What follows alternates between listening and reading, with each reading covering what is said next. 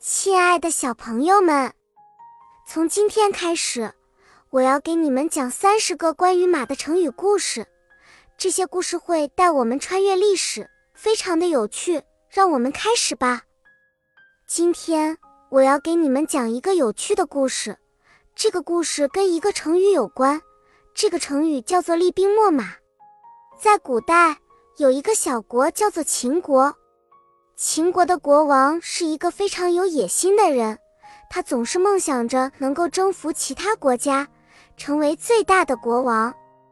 有一天，他决定向一个叫做晋国的大国发起战争，但是他知道这场战争并不容易，因为晋国有很多强大的士兵和聪明的谋士。于是，在出征之前，秦国的国王下令全国的士兵。都要加强训练，把兵器磨得锋利，把战马喂得饱饱的。这样，当战争来临时，他们就能够迅速投入战斗，获得胜利。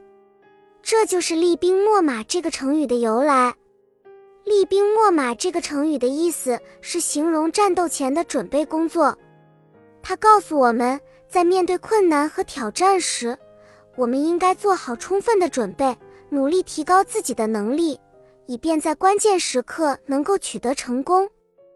这个故事告诉我们，我们要时刻准备着迎接挑战，就像那些准备战斗的士兵和马匹一样。